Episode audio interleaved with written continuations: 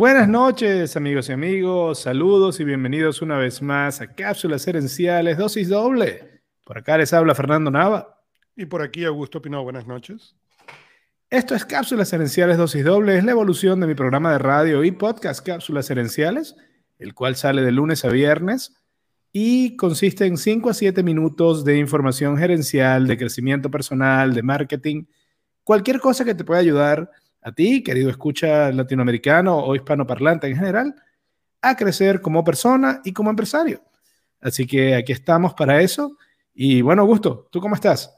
Muy bien, hoy, hoy muy bien, muy contento. Tenemos un show muy especial. Tenemos un invitado a esta hora eh, que ya lo vamos a introducir, a um, Luis Fernando Luis Fernando Guillén, o Fernando Guillén, como se llama ahora, pero yo lo conocí a él como Luis Fernando eh, hace muchos años, vive en México. No le hace a Luis Fernando, sí.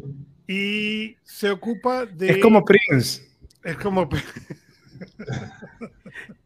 el, el, el artista anteriormente conocido como Luis Fernando el artista, anteriormente conocido como Luis Fernando, ahora simplemente Fernando Guillén. se, quedó con la mejor, se quedó con la mejor mitad del nombre. Con la mejor mitad del nombre Fernando, no sabemos.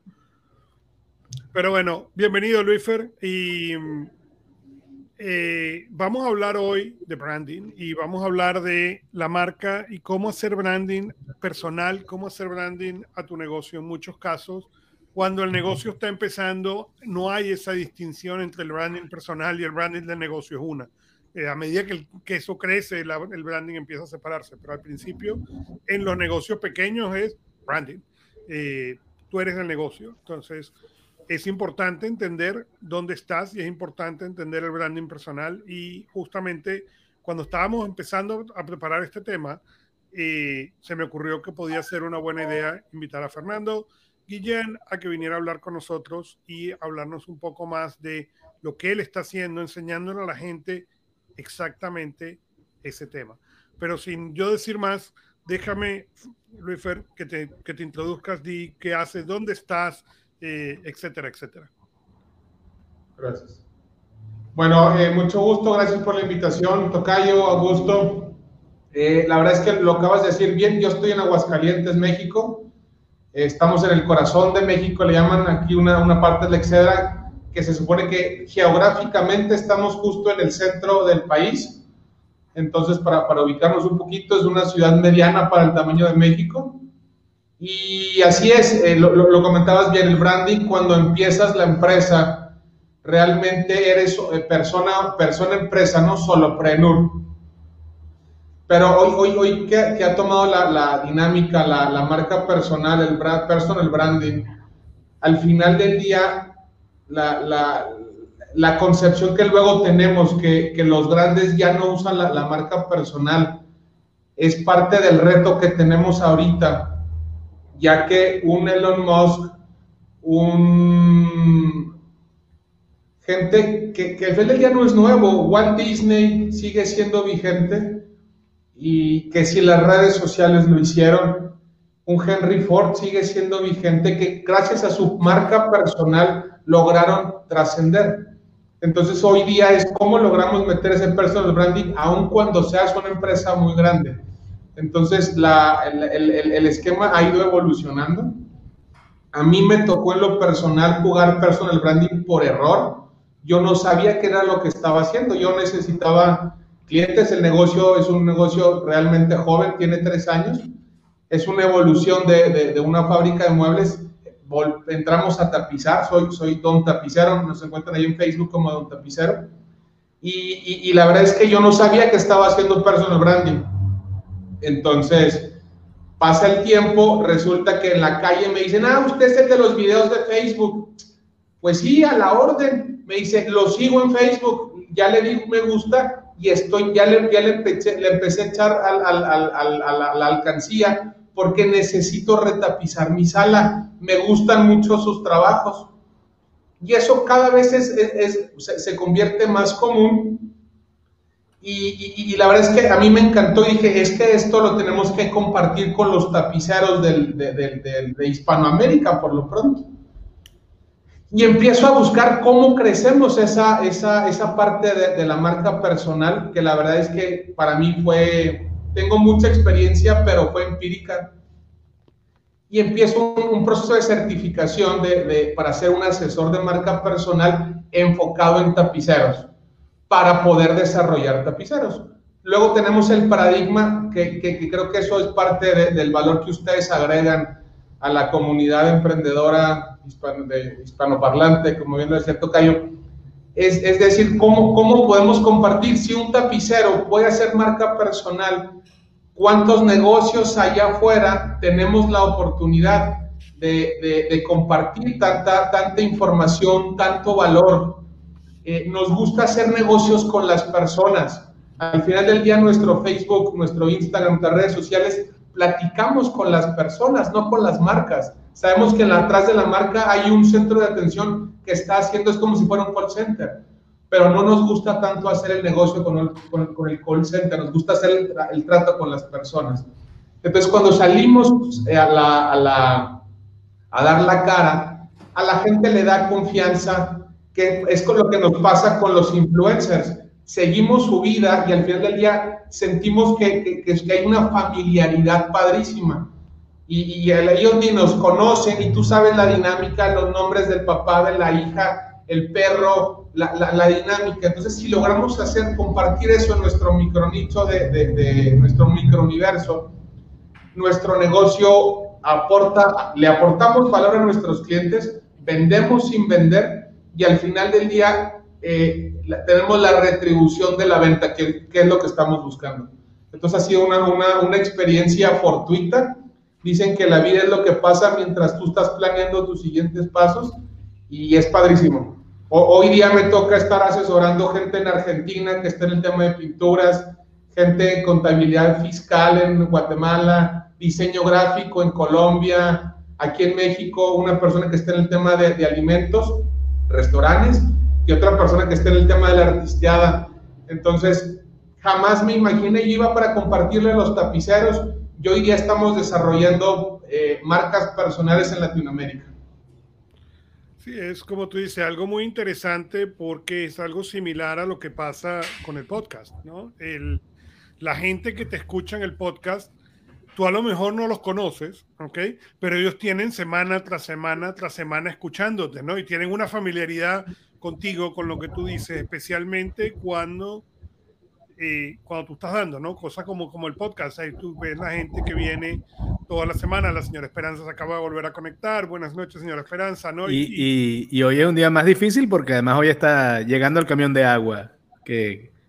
Ah, es la señora Esperanza la mamá de Fernando, pero se conecta todas las semanas, pero vas a ver, vas a ver a Neil que se conecta regularmente, hay varios que se conectan regularmente. A Leonardo. Han tenido la oportunidad de, de conocernos, o sea, y de, para ellos es una cara familiar, es una voz familiar, etcétera, ¿no? Y, y como tú dices, en, refuerza esa marca, esa marca personal, pero no todo el mundo está cómodo con ponerse en, en, Facebook, con ponerse en Twitter, con ponerse en hacer un podcast. Eh, son, son cosas que mucha gente y muchas compañías ven, uno, como complejas y dos, eh, totalmente fuera de la zona de confort, ¿no? Eh, ¿qué, ¿qué, puede hacer esa gente? Y a lo mejor me estoy adelantando al show, pero, pero desde el punto de vista de recomendar esa marca personal, se requiere tener el video. Esa es la única manera de hacerlo, o el podcast, o, o como experto, ¿qué yo me creo que tú para empezar? Cuando yo o sea, hace falta una, una plataforma se requiere un propósito, se requiere un propósito, porque al final del día Walt Disney no tenía ni Facebook, no tenía, no tenía Twitter, no, no tenía nada. Tenía un propósito, tenía una visión y quería lograr algo. Hoy día Walt Disney, Disney Plus es, es, es una maravilla, Correcto. que lo trascendió. Entonces, la marca personal todos la tenemos. O sea, no hay que crearla. Es algo que en nuestro entorno al final del día, tu mamá, tu papá, tu pareja, tu, tu, entorno familiar, tu tribu, estás en la escuela, en el colegio, en el trabajo, somos conocidos o reconocidos de alguna manera. y esa es marca personal. ¿Cuál es la diferencia? Que puede ser una buena marca personal o una marca no tan buena porque no la hemos diseñado. ¿Y cómo vamos a saber cuál es nuestra marca personal? Pregúntale a tres personas si te tuvieran que describir, ¿qué dirían de ti? Entonces, de que tenemos marca personal, todos la tenemos y no hay que crearla. El asunto es, ¿quieres usarla en tu favor? ¿Quieres que funcione para que hagas algún bien que te traiga una retribución? Es donde entramos en el tema de personal branding o marca personal en el contexto que lo estamos viendo hoy. Sí, pero, pero no, no hay que crear nada. Dos, el tema de la incomodidad, muchas veces yo era de esos que voy a andar subiendo en Facebook.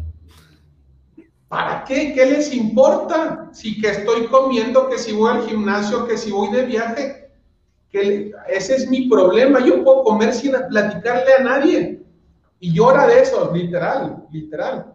Pero cuando encuentras que, pasa la situación muy, muy particular, que las tapicerías están en, en, los centros urbanos de las ciudades. Nosotros estamos a 15 kilómetros afuera de la ciudad y no teníamos una, un canal de ventas. Y a mí alguien me dice, ponte a hacer en vivos en Facebook. En vivos en Facebook, pero ¿qué les voy a decir? Hizo una tapicería, ¿qué les voy a platicar? Pero, pero el, o, comes o te pones de, no, mejor yo no pongo nada en Facebook. Y, y, mi propósito fue sacar adelante el negocio. Entonces, cuando empiezo a ver que, que, la gente empieza a conectarse y luego empiezan a preguntar y de ratito empiezan a cotizar y a las dos semanas estamos recogiendo su sala, pues ya no les estaba platicando qué estaba comiendo o si estaba en el gimnasio, les estaba platicando lo que hacemos todos los días personalizamos una marca.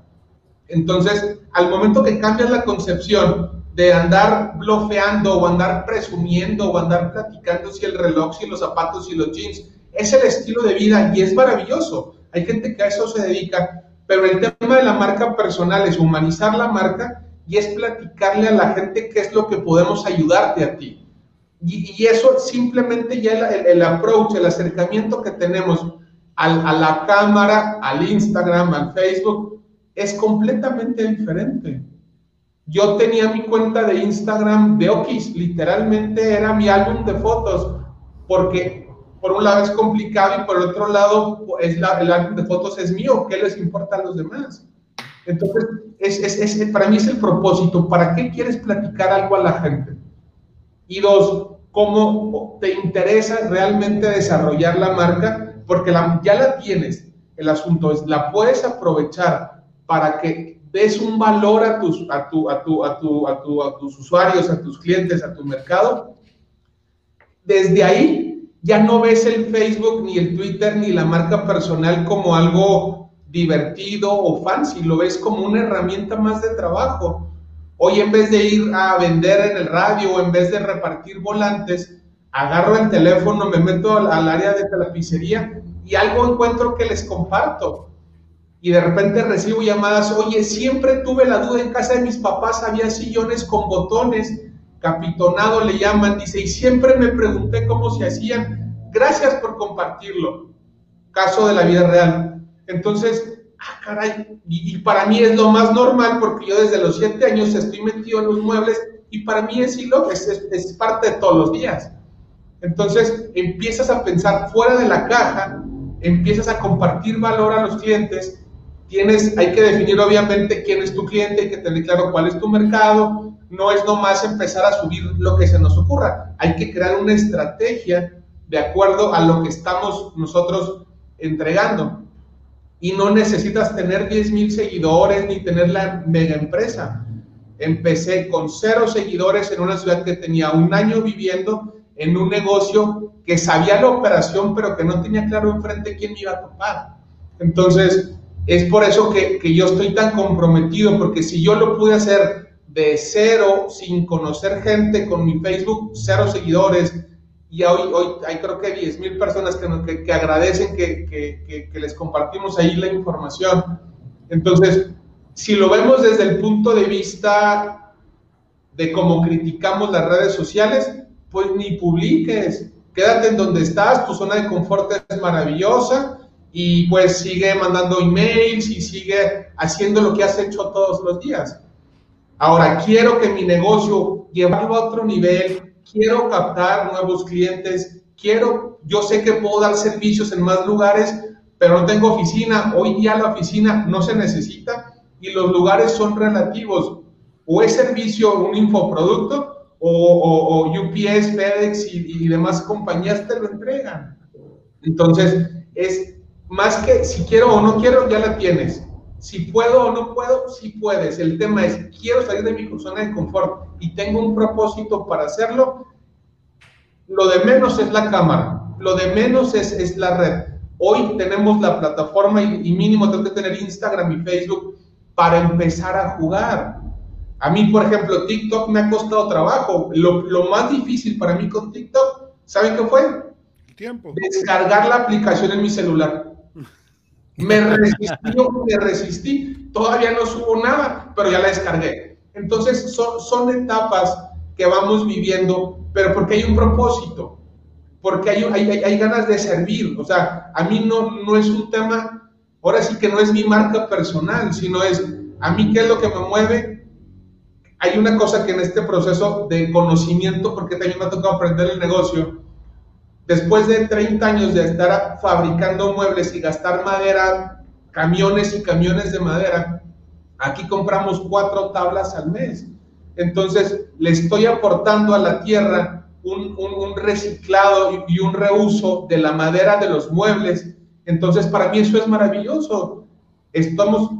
Y es parte de la marca, pero además es parte de la marca personal, precisamente, porque, porque es algo que va más allá, digamos, a una empresa no le puede importar al medio ambiente, solamente le pueden importar a las personas de la empresa. Al ser humano, claro, a la, marca personal. Y, exactamente.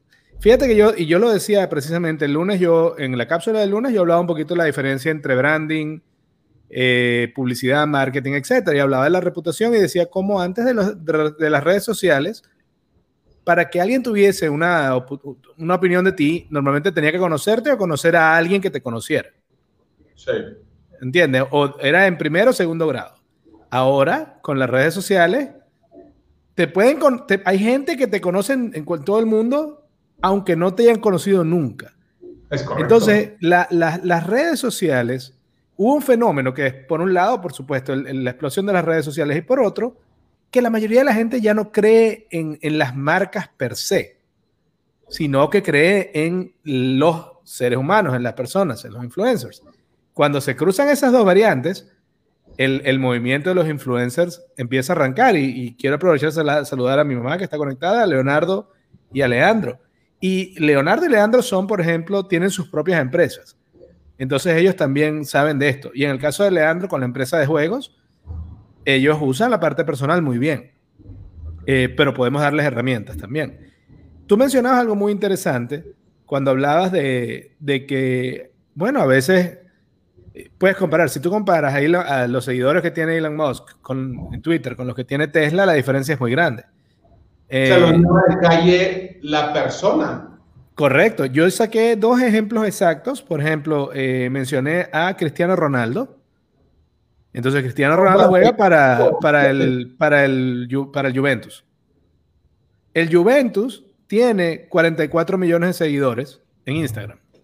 Cristiano Ronaldo tiene 270 millones de seguidores, 6, 7 veces más que el equipo donde él juega.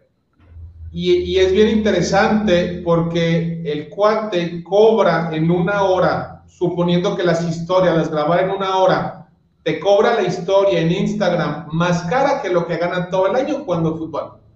Es correcto, es correcto. Otra que yo mencioné fue Kylie Jenner, la menor de las Kardashians, ella tiene una empresa de cosméticos que se llama Kylie Cosmetics. Kylie Cosmetics, la empresa, tiene 22 millones de seguidores. Kylie Jenner, la persona, tiene 220 millones de seguidores en Instagram, 10 veces la cantidad de la empresa. Y entonces ahí es donde tú no puedes. Lo, que tú decías, tú no te puedes, o, mejor dicho, te guste o no, tienes una marca, tu empresa tiene una marca y tiene una marca personal, además que está amarrada a ti. Ahora, estás haciendo algo para que esa marca personal sea la que le, beneficia, te beneficia a ti y a tu negocio, o estás dejando, o estás posteando solamente de, tu empresa y después pones chistes a lo mejor o, cosas de mal gusto en tu Facebook y tus redes personales y piensas que no hay relación. Y eso es algo de lo que eh, yo, yo, creo que, como decías tú, hay gente que dice, no, no, pero es que, que yo no quiero, como decías tú mismo, no, ¿qué, ¿qué les interesa a ellos? ¿Qué hago yo? ¿Qué como yo? Ok, pero eso es parte de la persona dentro del personal branding. Pero no, no, la realidad es, técnicamente, estamos de acuerdo, ¿qué le importa a la gente? Lo que yo como, lo que yo hago, pero la realidad es que a la gente le importa, porque esa es parte, parte de la marca. ¿Qué dices? ¿A quién sigues? ¿Cuántos seguidores y marcas se han destruido por comentarios eh, de ese tipo? Sin ir más lejos, ¿ok? Esta semana se estaba hablando en las noticias de un fulano eh, ex Facebook que contrataron en Apple, ¿okay? que escribió un libro, publicó su novela, ¿okay? y por el resultado de la novela, de lo que salió en social, social media, ¿okay? en las redes sociales, lo corrieron. ¿okay? Llegó a la oficina y le dijeron, aquí usted con ese criterio no puede trabajar aquí, váyase para su casa y adiós.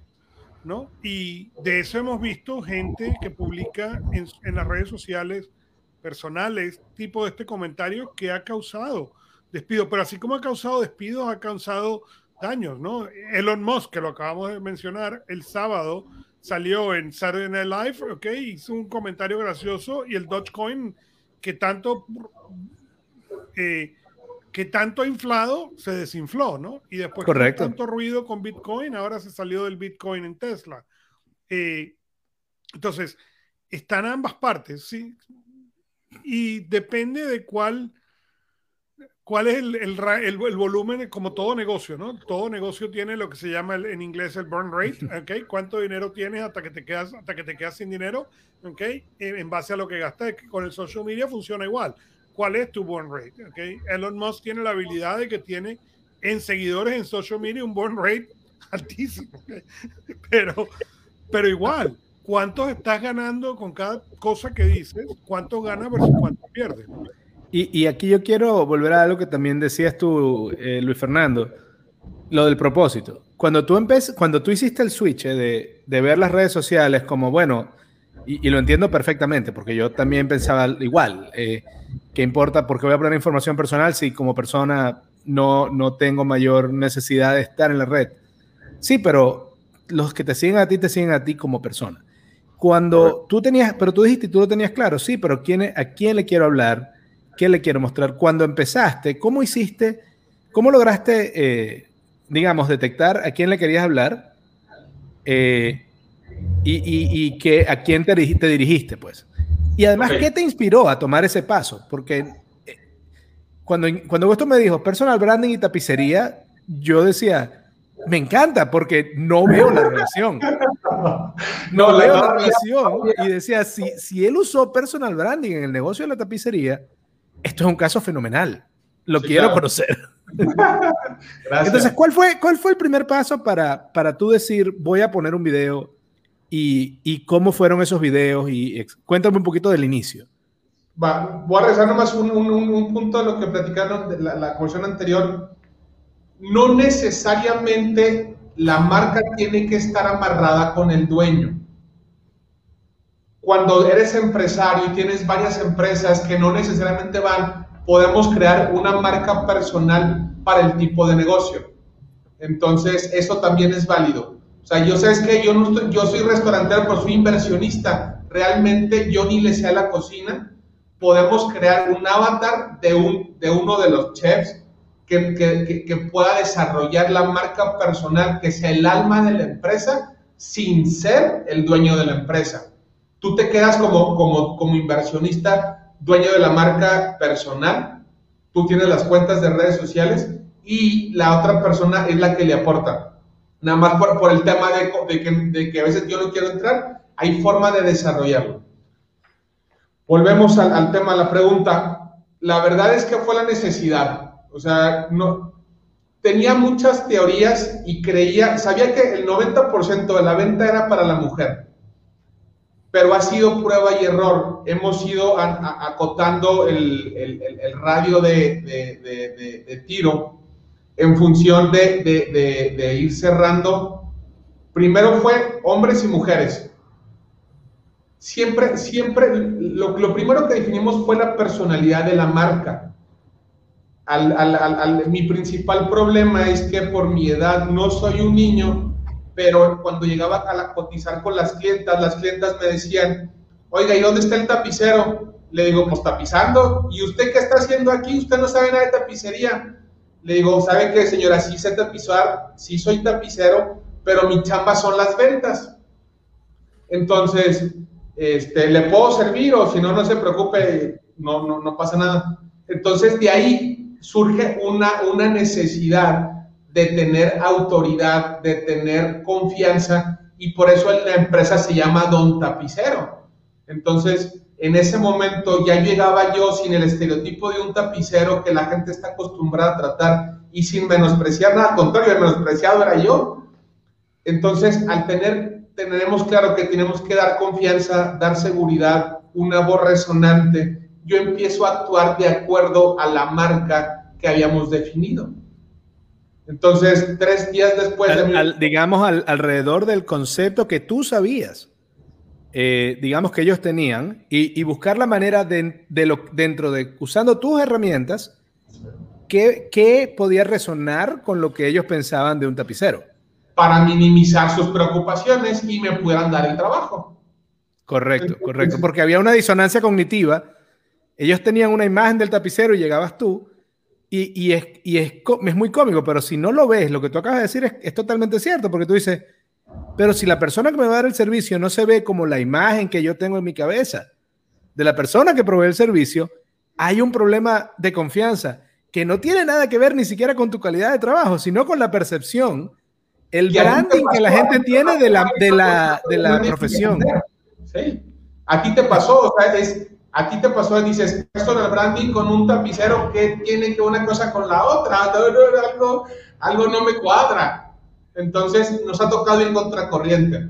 Entonces, cuando empiezo a grabar los videos, la verdad es que pues era, era, era, era una estrategia de, de gastar menos en, en, la pauta de Facebook y lograr un impacto mayor. E, era todo lo que yo quería. Sea, yo quería que, que, que pudiera, que más gente me conociera. ¿Qué es lo que pasa? Por, por la naturaleza de la tapicería, yo tenía claro que tenemos que crecer en comunidad porque la gente iba a confiar en nosotros en función de la reputación que pudiéramos crear, que es parte súper importante de la marca personal, la reputación. Entonces, hoy día la gente me le digo, siempre la pregunta al final es, ¿cómo, cómo se enteró de nosotros? Ah, los videos de Don Tapicero, yo los vi, vi los videos y me dio mucha confianza. Muchas gracias. Entonces, pero, pero en, el, en el video uno, él ir a pararte a hacer el ridículo, ni me preocupó la iluminación, ni cómo estaba vestido, ni yo quería nada más que la gente me viera la cara y que el algoritmo de Facebook me ayudara a que tuviera alcance. Así como va, o sea, al final día dicen que la perfección es el enemigo de la ejecución. Había que hacerlo y se hizo. Y eso, y eso es un elemento muy importante que es una de las cosas que para a mucha gente. Es exactamente de la, disonancia, así como estábamos hablando de la disonancia de cuál es el personal branding con el, con el tapicero, de igual modo la gente tiene una disonancia de, oye, pero espérate, yo he visto los videos de eh, Gary Vee, ¿ok? Yo no tengo cómo hacer ese video. No, no, pero tú no vas a hacer Gary Vee. Gary Vee tiene 10.000 horas de video o más, ¿ok? Plus, hoy en día tiene todo un equipo por detrás editando los videos para que se vean bien. Como le digo a la gente, ve y busca un video de Gary Vee de hace 15 años cuando vendía vino. Ese es el video que tienes que ver, no el video de hoy donde él tiene cuatro cámaras que lo persiguen y parece que es una que está filmado en el carro, pero tiene los tres camarógrafos guindando así de la ventana, ¿no? Esos no son los que hay que ver. y con una cámaras y con, o es el celular. Es que la, perfección, ah, el perfect, no la perfección, el perfeccionismo es otra manera de decir miedo. Para mí. Porque entonces, ay, no, si no va a salir perfecto, no lo hago. Y entonces me estoy dando una excusa para no tomar el primer paso. Y eso, y eso frena a mucha gente. Y no se dan cuenta de que así como tú no tienes, es personal branding y las personas no somos perfectas. Pero como dices tú, el más conocido le vas a ganar al mejor. Cuando lo leí a mí me dio mucha risa porque sí es cierto. Y ahí lo llamamos en, el argot del personal branding, se llama el síndrome del impostor, en el cual siempre creemos que hay un experto que sabe más que nosotros, que los haters están esperando a ver quién sube un video en Facebook para acabárselo, que, que vamos a ganar un follow, que la cámara no está bien, que la iluminación, que voy a enflacar, que me voy a cortar el pelo, que me voy a poner pestañas, que tenemos una infinidad de pretextos y más los latinos somos más lovers que doers, o sea, es no, no, no, mañana, mañana. No, ¿Cómo, era esa frase? ¿Cómo era la frase? ¿Somos más? Lovers, que, doers. Buenísima. yo estaba esperando, yo le decía a Fernando para empezar este show que yo quería que me creciera la melena, pero no me dejó. No, no, nosotros, es que nosotros, la gente siempre nos dice, es que ustedes son unas cabezas brillantes. Creí que se referían a la inteligencia. Luego, vi el, luego nos vi. ese que les damos diario. Una, una, desilusión grande. Pero bueno, mira, ya sabemos que al menos la cabeza brilla, no es una gran cosa. Un par de cabezas. Bueno, al rato me tendré que rapar para que me inviten otra vez. Entonces, el punto es que no se trata que seas bueno o que seas malo. Siempre va a haber gente mejor que tú y siempre va a haber gente que sepa más que tú. El punto es que tú sabes cosas diferentes y que alguien va a resonar con eso. Es que no importa dónde estés en tu nivel de experticia, siempre puedes ayudar a alguien. Claro. Y eso es lo que yo creo que se olvida. Siempre vamos a estar claros. Por supuesto que tienes gente como Seth Godin y como Gary Vee, como sí, pero tú, uno, también puede ayudar a alguien.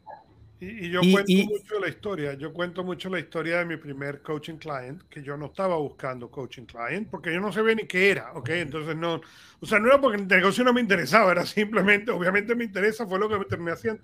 Simplemente yo iba a esta llamada en vivo, ¿ok? Y un día el, la persona que era el host me dice, oye, esta persona que quiere contactarte, ¿le puedo dar tu número de teléfono? Sí, dale mi número de teléfono y me llama y me dice, oye, este me gustaría ver si me puedes hacer coaching. Yo no soy coaching, pero si tú quieres que nos sentemos a hacer una llamada semanal, conversemos y yo te puedo ayudar, con todo el gusto. Ok. Y empecemos y él, como a la tercera o cuarta llamada me dice, oye, yo estoy dispuesto a pagarte.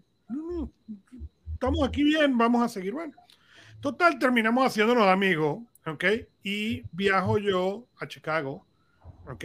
Y donde él vivía, y le digo, oye, voy a estar en Chicago. Eh, que nos pues, ver en persona, ¿no? A todas estas, para mí él era un hombre, ¿no? Yo nunca pregunté más nada que eso en realidad. un tipo, un tipo y ya. Para mí era un tipo normal, pero ¿qué quieres te diga, no? Me dice, sí, claro, este, lo único es que tengo una reunión ese día, podemos hacerlo en este restaurante. Sí, claro. Bueno, llego yo al restaurante, me siento, no sé qué, y al rato llega, llega esta persona, se presenta, ¿ok? Y me pasa su tarjeta personal. Y cuando abro la tarjeta veo el nombre y decía eh, Senior Director de Cap Gemini. y yo me acuerdo y me río el día de hoy porque si yo hubieras preguntado, ¿ok? En la segunda llamada, oye, ¿y tú qué haces? ¿Ok? Eso hubiera sido la última llamada con él. ¿Ok? Porque yo nunca me hubiera sentido en ese momento capaz ¿ok? ¿Cómo le voy a hacer yo coach a una persona? Estamos hablando hace 15 años, ¿ok? Yo estaba, acababa de terminar mi maestría, o sea, yo sentía que no sabía nada. ¿Cómo le iba yo a dar coaching a, a, una persona que estaba a ese nivel? Y, y esa parte, como tú dices, es importante. Y en cambio, lo que para él era invaluable era que yo no le tenía miedo.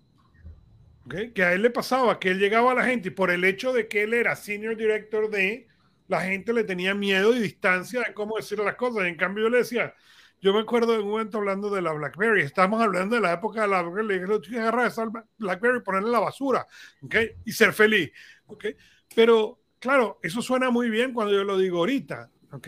Pero en ese momento a nadie se le hubiera ocurrido decirle a una persona en esa posición, pon la BlackBerry en la basura, ¿ok? Yo sigo creyendo lo mismo, pero Pero eso es una ventaja y es una ventaja en, ese, en esa construcción del personal branding. Muchos años después, cuando yo tuve la oportunidad de salir en la primera revista, ¿ok? Yo recuerdo que fui, tomé las fotos, no sé qué, y andaba entre todas las fotos y no sabía qué hacer. Y justamente hablando con alguien en personal branding, me dijo, ¿cuál es la marca que tú quieres demostrar con la foto? Y yo lo veía Transmitir. no tengo ni la menor idea de lo que me está preguntando. Puedes hacerme esa pregunta en otro idioma. En el idioma... y vámonos a lo que sigue. No va, ¿no? Entonces me dice, bueno, te lo voy a poner de este modo. Tú quieres que cuando la gente vea esta revista, piense, ¿ok? Que tú eres la persona, el experto que está montado en el podio con el micrófono viendo a la gente así, ¿ok? O tú quieres que la gente sienta que cuando tú das coaching, estás sentado con ellos en el sillón, ¿ok? Tomándote una copa de vino con ellos. Y le dije, ese segundo. Y de hecho, esa, esa definición, ¿ok? Es la definición, eh, fue el concepto que definió mi coaching de ahí en adelante. ¿ok? Yo no quiero ser, y todo lo que yo escribo, todo lo que yo es, nunca es desde la perspectiva del experto, es desde la perspectiva de, esto es lo que me pasó a mí, esto lo aprendí yo en carne propia, o esto lo aprendí yo con el cliente, porque fue justamente eso. Mi marca personal es sentado en el sillón tomándonos una copa de vino. Yo nunca quería tener esa distancia del experto. Uh, eso que tú hablabas ahorita, recuerdo hace poco tuve la, dicha y la oportunidad de ayudar a, un, amigo en Colombia que, yo admiro su, su, capacidad para ver y crear negocios. Él sabe de negocios mucho más que yo y sin embargo en, ese momento que lo pude ayudar fue no porque yo supiera más de negocios que él, sino porque estaba afuera de él. Entonces yo podía recordarle, hey, pero si tú eres un taco, mira esto, esto y esto que tú has hecho. No, pero es distinto, no, pero ya va, este problema no se parece a este que resolviste antes. Y que, que en ese caso que estábamos haciendo, y tiene que ver un poco con lo de no tener miedo, de no ser perfecto, tú estás afuera. A veces el simple hecho de estar afuera y tener una buena intención ya te convierte en un muy buen aliado. Y, y eso de la, de la marca personal, yo recuerdo uno, mi primer programa de radio en Venezuela se llamaba Buena Vibra y era un programa en la noche, de 9 a 11 de la noche. Y cuando yo me senté a, a, diseñar el programa, yo dije, yo quiero que el programa se sienta como un grupo de panas hablando en el sofá de la sala de una casa. Y así lo escribí. Y más o menos a los 4 o 5 meses, uno de los oyentes uh, que llamaba con frecuencia dijo, es que cuando yo los oigo, yo siento que estoy sentado con unos amigos en el sofá de la casa. Y yo decía, ve, no, no era, no, eso, esas cosas tú las tienes, como decías tú, las tienes que pensar antes de, de, de hacer el esfuerzo de branding, porque si no, ¿qué estás haciendo en el esfuerzo de branding? Decía Stephen Covey que no, no, hay, no, hay, nada peor que empezar a subir la escalera que, en un, que desde un principio hubiera sido mejor no subirla.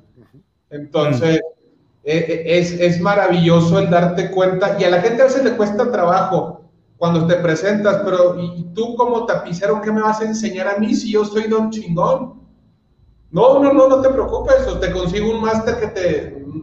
Entonces tenemos esas, esas, esas percepciones, ¿no? Ya después te conocen, ven la situación y dices, oye, jamás me imaginé el, el, el, la forma en que tú trabajas, lo que estás haciendo, lo que has logrado. Dije, no, no se trata de eso tampoco, o sea, no, no, e, es de cuates, vamos a hacerlo. Entonces, cuando claro. pierdes ese miedo y sabes de que no es que seas mejor o seas peor, tengas el título, tengas seas senior vice president, tengas siete empresas, hay algo que tú le sabes que a ti te apasiona y que se lo puedes compartir al mundo, va, hazlo con propósito, ponle una estrategia y que el, las, las, ruedas las giren. Entonces, eh, tienes, tienes un éxito como, como cuando te hablan y te dicen, es que estamos sentados en el sillón. Y Correcto. tú eres estás sentado con un, una persona muy pesada y, y le re, lo regañabas como si ni su esposa lo ninguneara. Y eso fue tu éxito. Entonces, me, sí, sí, sí. No, me recuerda un poco lo que tú dices. Además, tú hablas de tu experiencia. Tú has vivido esto, igual que hablaba Augusto. Y recuerdo, creo que era Wayne Dyer, decía algo así como yo antes tenía, no tenía hijos y tenía siete teorías de cómo criarlos. Y, luego ahora tengo siete hijos y no tengo ni una teoría de cómo criarlos. Lo mismo me pasa cuando hay amigos que me dan consejos de crianza a los que tienen hijos el peso de la experiencia le da mucho más valor al consejo que los que no tienen, porque una cosa es leerlo y otra cosa es vivirlo. Mira, leerlo en el caso de los hijos, en muchos casos debe ser mucho más divertido, pero ya voy muy tarde en esa. ¿eh? Sí, pero sí, compartirlo desde, desde una a mí me funcionó. Y si yo como tapicero que está lejísimos de la concepción, no tiene que ver con tecnología, no tiene que ver con belleza, no tiene que ver, es más, no puedo tapizar foro de Aguascalientes. Y me hablan de, me hablan de Perú, me hablan de Miami, me hablan de Ciudad de México. Oiga, abran una sucursal acá. Es que veo sus videos y me encantan. Y aquí no hay ningún tapicero como usted.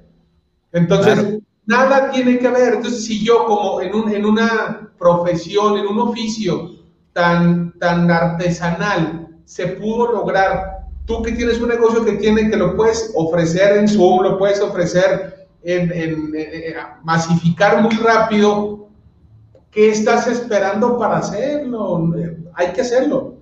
Hay que no, hacerlo. Y, totalmente. Es por eso el eslogan del programa de radio y luego al podcast fue tu éxito se construye con acciones, no con ilusiones. Lo construyes con acciones, no con ilusiones, es con acción. Voy a leerte algunos de los beneficios de la marca personal que conseguí y tú me vas a contar cuáles te resuenan. Va, va, va. Eh, cuando tienes una buena marca personal, la gente confía más en ti y se sientan más conectados contigo. Totalmente. Cuando tienes... Así como, la semana pasada todavía me gusta ir de repente cuando el cliente pide hablar con don tapicero, entonces cuando hay citas, me toca ir. Y me dice un señor ya sus arriba 70, casi llegando a los 80, me dice, era un high ticket, una sala más o menos grande, y me dice, a ver, te vas a llevar mi sala que tengo 25 años con ella, te vas a llevar el anticipo, me vas a dejar el hueco y no te vuelvo a ver en tanto tiempo.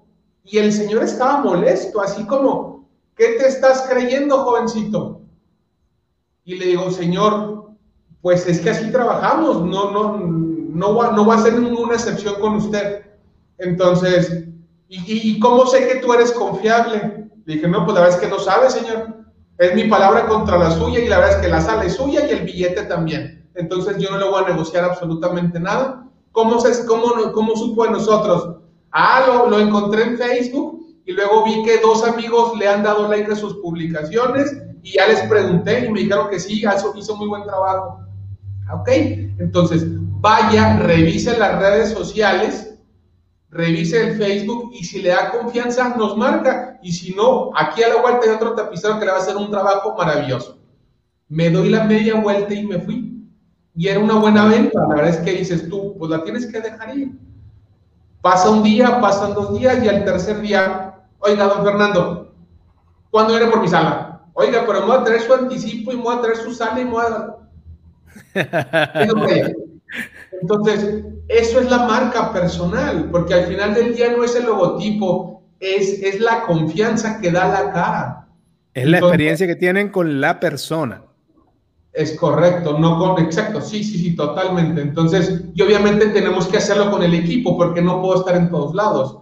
Entonces, en el taller hay una persona que es la marca personal del taller y en la calle, y Alejandro en la calle, es platicarlo para que la gente tenga esa familiaridad que tienen conmigo, que soy el que está en las redes sociales.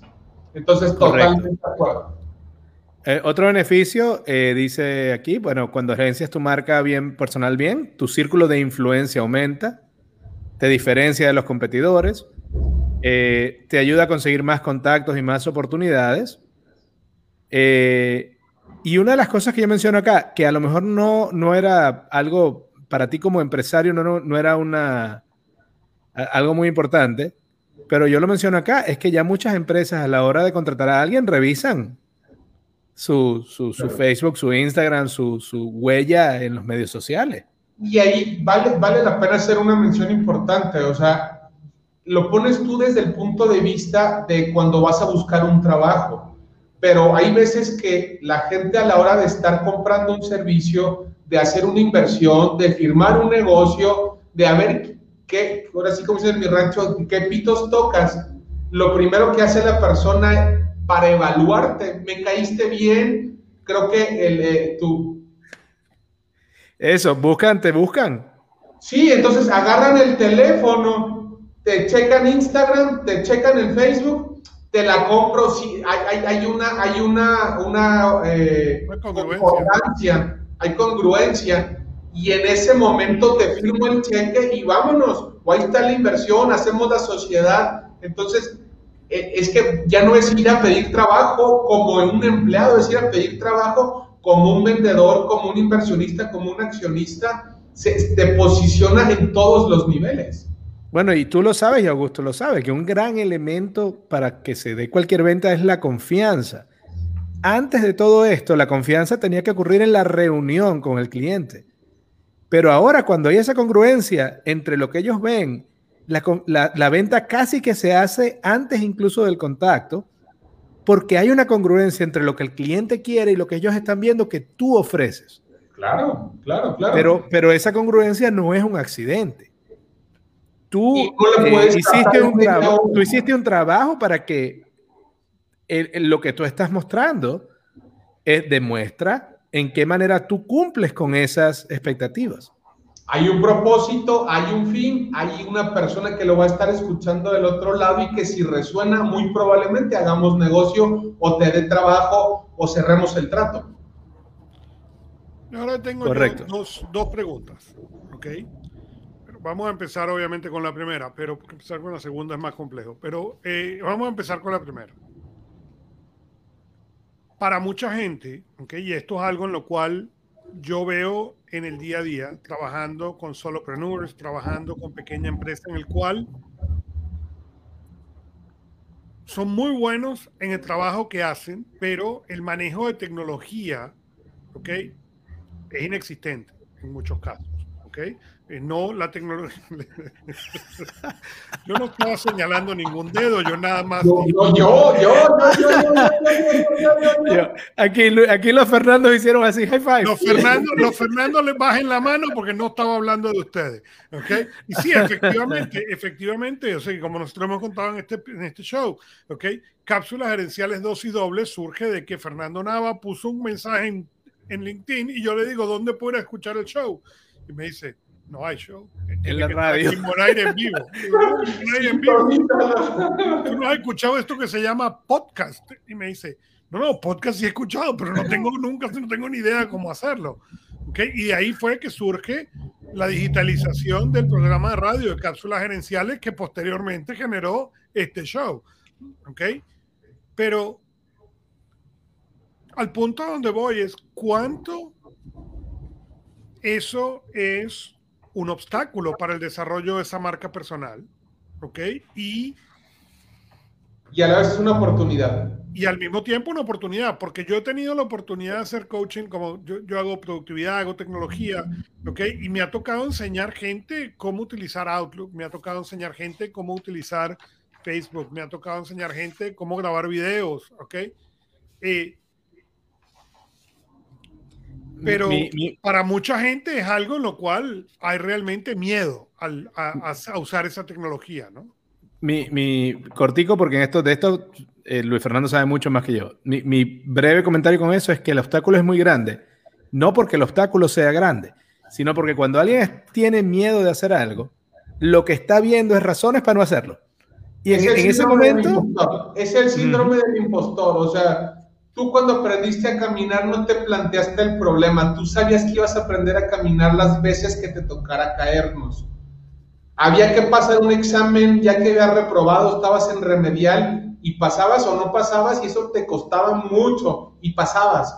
Entonces, yo tuve que aprender a usar Instagram. O sea, me di cuenta que mi mayor problema con Instagram era que no sabía usarlo. Entonces, para mí es el síndrome del impostor y, es, un miedo adicional que le metemos, porque el desconocimiento, digo, los, chavos hoy día nacen con, la, con, con, el botoncito, por el botón, ¿no? En el teclado, en la pantalla táctil. Pero, pero el reto está no en si lo voy a aprender a usar, porque al final del día la misma plataforma te da la información para hacerlo y estás de acuerdo que la intuitividad que se da para que la brecha entre no saber y poder usarla se acorte lo más posible. Ellos se dedican a que sea fácil usarlo. Correcto, correcto. Volvemos al propósito. Uno de los ejercicios más importantes que tenemos a la hora de estar haciendo el planteamiento estratégico de la marca personal es un ejercicio que se llama los siete porqués. Ustedes lo han de haber escuchado, a lo mejor yo lo he escuchado mucho en la industria, para, es de Toyota buscando la causa raíz del problema. En el quinto por qué vas a encontrar dónde está el problema. Ok, pero vamos a aplicarlo con nosotros y vamos a ir siete para encontrar tu razón real. ¿Qué es lo que te mueve aquí adentro? No es la casa más grande, no es más dinero, no es otro coche. Eso va y viene y que venga. Pero al final del día eso no es lo que te mueve. Hay, elementos más importantes. Entonces, cuando logramos eh, escudriñar ese proceso y encontrar lo que realmente nos levanta en la mañana todos los días, el obstáculo del desconocimiento se minimiza porque es un solo, es solo un medio. No se trata que seas un influencer por Facebook o por Instagram. Se trata de que los uses como una herramienta, como un vehículo para poder llevar tu mensaje, para poder entregar tu producto. Y al momento que tú les pierdes el miedo del fin y los conviertes en vehículo, los aprendes a manejar. Aprendimos a manejar un coche no porque fuéramos mecánicos, porque nos queremos desplazar del punto A al punto B. Y era más rápido el coche que el, que el camión o que la bicicleta o que ir a pie. Entonces, al momento que hubo esa necesidad, hubo una escuela que de manejo, hubo una tía o alguien que nos ayudó a, a seguir esos pasos. claro, cuando hay, un, cuando hay un porqué, como dices tú, un propósito, un, un propósito grande y claro, mira, no hay, no hay obstáculos suficientes por delante. No sé si cada poquito respondía a la pregunta. Yo creo que sí, creo que sí. En, el, caso de algunos no había tías, sino había un muro, pero bueno, ¿quién está contando? Y nos hemos dado contra los muros, a pesar de que sabíamos hacerlo, la cantidad de, errores que cometí al grabar los videos, eh, grabo videos y los grabo al revés y no se ve lo que estoy escribiendo en el pizarrón, Piérdele el miedo, hay que hacerlo. Y te das, la, forma de aprender a nadar es metiéndose al agua. No vas a nadar perfecto y a lo mejor si eres un lado que te ayude, porque no vas a nadar en la primera ventada. Pero hay en el sofá no vas a aprender a nadar por internet. Totalmente. Que vas a aprender la técnica, pero el día que seas un experto en la técnica, pues estés adentro del agua, a ver, platícame cuando tengas tres segundos sin agarrar aire ¿Cuál técnica? Así como dice Mike Tyson, todo el mundo tiene un plan hasta que recibe el primer puñetazo en la cara. Claro, Y es horrible que estás, que tienes 15 minutos grabando la sesión que preparaste toda la semana y resulta que todo estaba al revés. Pues va de nuevo. Y si hay que aprender otra vez. Se te olvida grabar, o se te olvida darle, darle compartir, o se te olvida. Hace, hace, te digo, quiero aprovechar y saludar a otra vez eh, Leonardo. Estaba mencionando que, que le da pavor precisamente usar eso, pero está mejorando cada vez más en la parte de comunicación. Eh, pero es, muy cómico cuando hablábamos hace poco de los errores. Hoy, ayer o hoy, yo estaba haciendo una, como un inventario de lo que hemos publicado.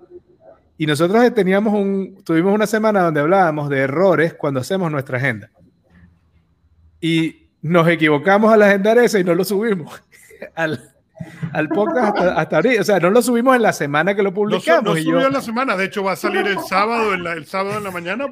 Y, yo, y, yo, decía, pero ¿por qué ese que era el del título de errores en la agenda?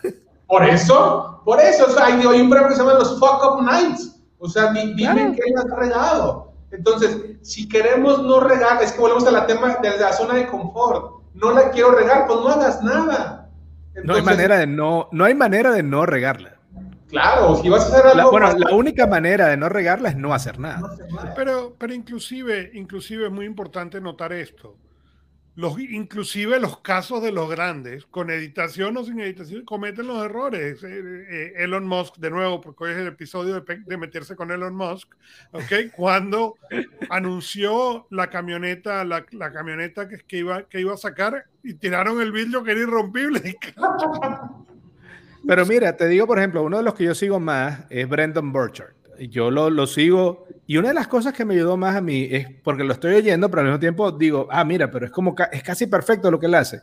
Pero oyendo los audios me di cuenta un par de veces que tosió en el medio del audio. Y yo dije, ah, mira, el tose. Entonces no tiene que ver con que salga perfecta la luz, el audio, todo. Es cuánto de lo que estás tratando de ayudar está transmitiéndose. Mitificamos a los influencers, o sea, creemos que no van al baño y que siempre están peinados y siempre están pintadas y siempre son bonitas. Y todos somos seres humanos. Y hoy, la, yo, yo, yo en vez de buscar los, los por qué no sé, por los por qué sí, hoy estamos Jamás en la historia de la humanidad hemos tenido tantas oportunidades como tenemos hoy. Estamos eh, cambiando a la era del conocimiento. Las escuelas están quedándose obsoletas. Si hay algo que yo sé que alguien le puede aprender, vamos a compartirlo. Aprendemos en el camino. Entonces, yo creo que es, es, esa, visión hacia la hacia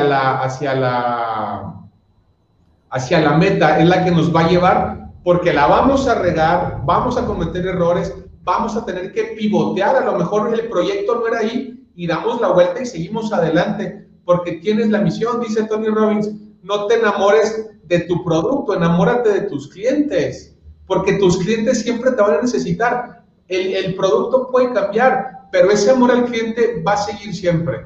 Entonces, correcto. Bueno, y un, y un ejemplo de ese producto puede cambiar es Instagram, que lo hemos mencionado esta noche. Instagram surgió, ¿ok? Como un modelo totalmente diferente y fue justamente el fallido del producto lo que lo cambió a Insta, al éxito del producto que tienen hoy en día. ¿no? Google, su, su caso de éxito es bajísimo, es más lo que la riegan que lo que tienen aciertos. La riegan, ¿Y, les ha ido, ¿Y les ha ido bien? Pero porque, un poco bien. porque se equivoca muy seguido. Por eso le digo bien, no porque sea bueno. Y la segunda pregunta que era difícil, Augusto. Y la pregunta difícil es, estábamos hablando en el caso de, de los empresarios, ¿ok? Encontramos gente con exactamente lo que tú describías. Mira, yo tengo una tapicería, o yo tengo un negocio de jardinería, o yo tengo un negocio de esto, yo trabajo como vendedor, ¿ok? Pero adicionalmente tengo un programa de radio, tengo una personalidad de radio, adicionalmente tengo dos o tres marcas, ¿ok? Que no necesariamente son submarcas, hey, eres, eres el coach de productividad y eres el, el, vendedor y eres el, el, asesor de negocios, ¿ok? Son tres marcas que no encajan dentro de un solo perfil de marca personal y tú has cubierto algo un poco al respecto, pero en esos casos o tienes el cliente que tiene la jardinería, pero al mismo tiempo tiene otros negocios. ¿Cuál es tu recomendación en ese sentido y cómo mantienes esos perfiles, ok? Pero al mismo tiempo sin, sin mezclarlos, porque el hecho de que tú tengas la tapicería y decidas mañana abrir un restaurante, no quiere decir que tú quieres que todos tus clientes que te conocen como tapicero ahora quieren que sepas que cocinas de restaurante. Hoy es un caso mío, hoy es un caso mío es, y es real, o sea, al, al, yo buscar cómo crecer la tapicería, empiezo justo la certificación de marca personal. Yo hoy día estoy certificando gente que nada tiene que ver con la tapicería. Entonces yo tengo que dejar a mis clientas tapiceras en un segmento y tienes que crear nuevos, nuevos perfiles en las cuales Fernando Guillén tiene que ver con marca personal. Entonces, al final del día es parte del éxito y se dice muchas veces es quema todos tus barcos. O sea, al momento que no tienes otra alternativa, vas a encontrar el cómo sí. Nada de que no me gusta y no puedo. No hay barcos. Es matar o morir. Y la verdad es que yo preferí vivir. Cuando tienes la oportunidad de tener tres, cuatro fuentes de ingresos, es, yo creo que es una evaluación de decir, las quiero mantener todas, vete por una y desarrollate por una. Pero sabes que yo soy bien bueno y ya no tengo síndrome del impostor y soy muy bueno para las redes y quiero aventar tres, se crea una marca personal para cada una de ellas. Que, que era lo que platicábamos un poquito. Eh, al final del día, cuando tú tienes una buena marca personal como, como, como una persona, te conviertes un poquito en el rey Midas porque la gente te sigue por quien eres. Entonces, generas un paraguas que abajo vas poniendo pequeñas empresas, que vas poniendo sus marcas personales.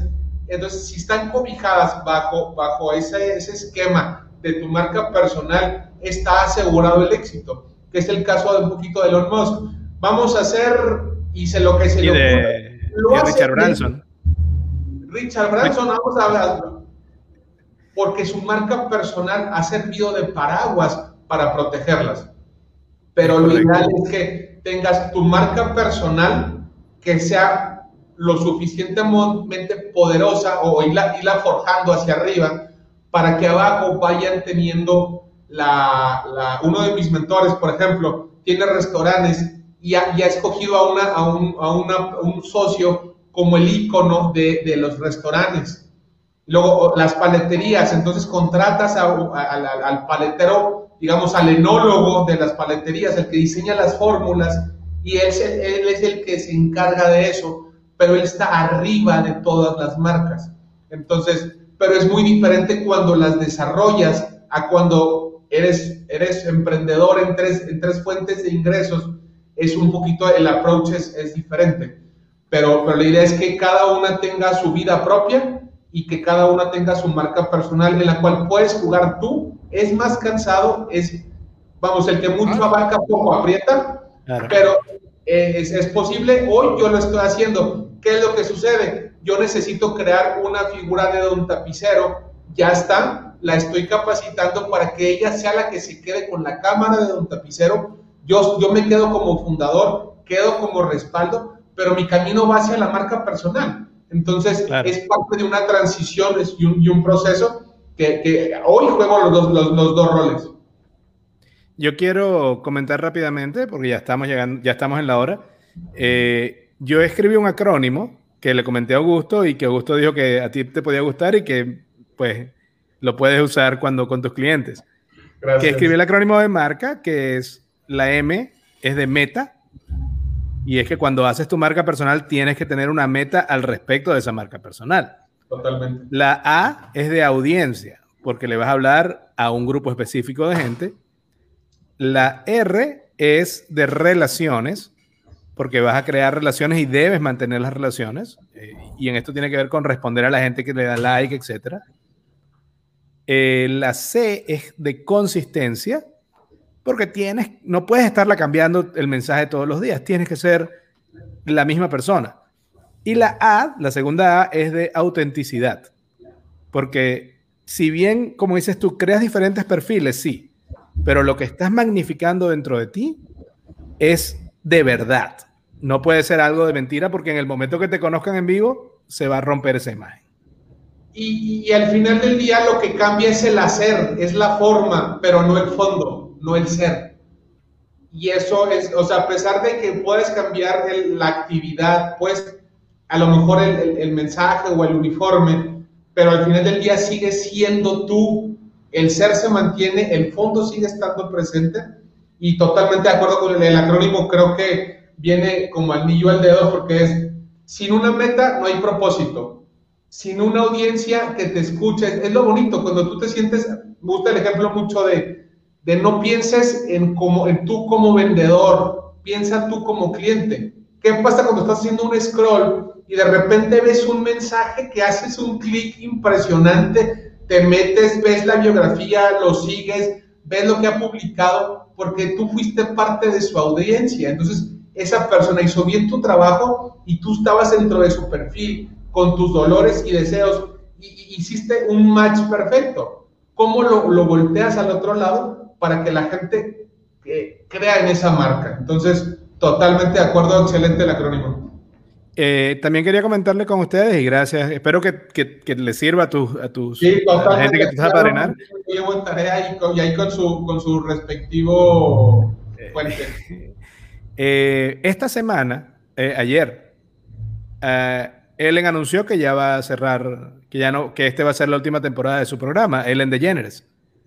Ellen DeGeneres es un ejemplo increíble de marca personal de arriba abajo, porque ella sale precisamente eh, y, ella era conocida como Be Kind, o sea, sea amable. Luego, el año pasado salieron varios eh, denuncias de que el ambiente de trabajo en el programa era tóxico, que habían casos de discriminación. Y, claro, ella no es quien lo maneja personalmente, aunque ella seguramente cometió errores también, pero ya a ese nivel tú tienes todo un equipo gerencial. Y ella no, como dicen en Venezuela, casa herrero, cuchillo de palo. El problema es que cuando el, el a ver, si Coca-Cola me traiciona, yo me molesto, digamos, a un nivel 3. Pero si Luis Fernando me traiciona, yo me, me pongo bravo con una persona, porque es el personal branding. Y, y, creo que eso es una de las cosas que la gente no, no, no debe recordar al hacer el personal branding. Es más probable que me moleste, que tenga emociones al respecto de, un, de, una, de, una, de, un, de, de la traición de una marca personal que de una marca corporativa. Totalmente, totalmente. Y es el riesgo, pero hay que correrlo. La verdad es que yo creo que te conviertes, te subes, te subes al escenario y estás a merced, así como nos han ayudado los comentarios positivos, te agarra una o te agarran haters con fundamento y la marca personal se acabó en 15 minutos. Entonces, yo creo que es la nobleza de la oferta y la demanda, porque eso nos obliga a ser lo que somos, porque no puedes, no puedes, no puedes truquear o cuentearlo eventualmente, eventualmente alguna parte sale que no sea congruente y es donde se empieza a craquelar la imagen que estás construyendo. Bueno, y investigando este tema, te digo que una de las cosas que más me gustó fue, eh, me encantó en la línea de eh, el más conocido siempre vence al mejor. Eh, y me encantó una charla que vi de TED donde una señora comparaba el personal branding con el muñequito del señor cara de papa. Y él decía, el señor cara de papa decide su marca personal y se pone esas cosas en la cara. Ahora, solamente se puede poner cosas que tenga adentro. No puede ponerse algo que no tenga adentro. Entonces, como diciendo, en tu marca personal tú vas a escoger los elementos reales, auténticos de ti mismo, que vas a proyectar y tienen sentido con eso. Ah, creo que ocurre que hay influencers y gente que a lo mejor se emociona con que mucha gente los escuche, pero recuerda que tienes que ser de verdad, tienes que ser auténtico. Y tienes que saber que corres el riesgo que tienes que aguantar la decisión. Porque al buscar un diferenciador físico, de pronto te metes en el papel y creas un personaje que al final del día, sin, sin ese atuendo, el personaje no existe. Sí. Entonces, si tú acostumbraste a tu audiencia que vas a usar un saco extrafalario todos los días que te vean en las cámaras, date cuenta que vas a ir a la playa y que si no te haces el traje de baño, vas a tener que traer un saco a 45 grados al sol en la humedad maravillosa de la playa. Hay que hacerlo. Es, es, vamos, no es, no es, no es vida glamurosa, es mucho trabajo, es mucho compromiso, es una gran responsabilidad y no es un trabajo fácil.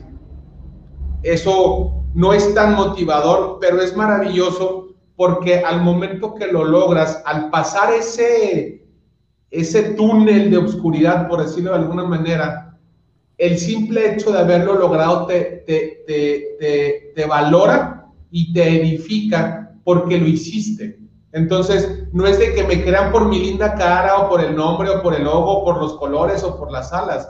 Es por la, la suma de los resultados.